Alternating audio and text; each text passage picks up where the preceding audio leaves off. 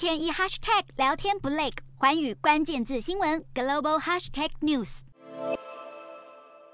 过去三个月，国际油价从高点一路往南，其中布兰特原油六月上旬创下每桶一百二十三点五八美元的高点，然而七月以来下跌了约两成。到了十六号，则是收在九十一美元之上，跌幅直逼两成六。西德州原油同样在六月八号创下了一百二十二点一一美元的今年高点，如今却是迈向两年多来最大的季线跌幅。十六号收在了每桶八十五块四美金，跌幅高达三成。也就是说，布兰特和西德州原油已经双双落入了技术性熊市。分析认为，尽管后市需求看俏，但是市场担忧升息之下，让全球衰退的几率升高。再加上美元强升，也提高了持有其他货币买家的购油成本，意味着未来原油价格的上涨空间有限。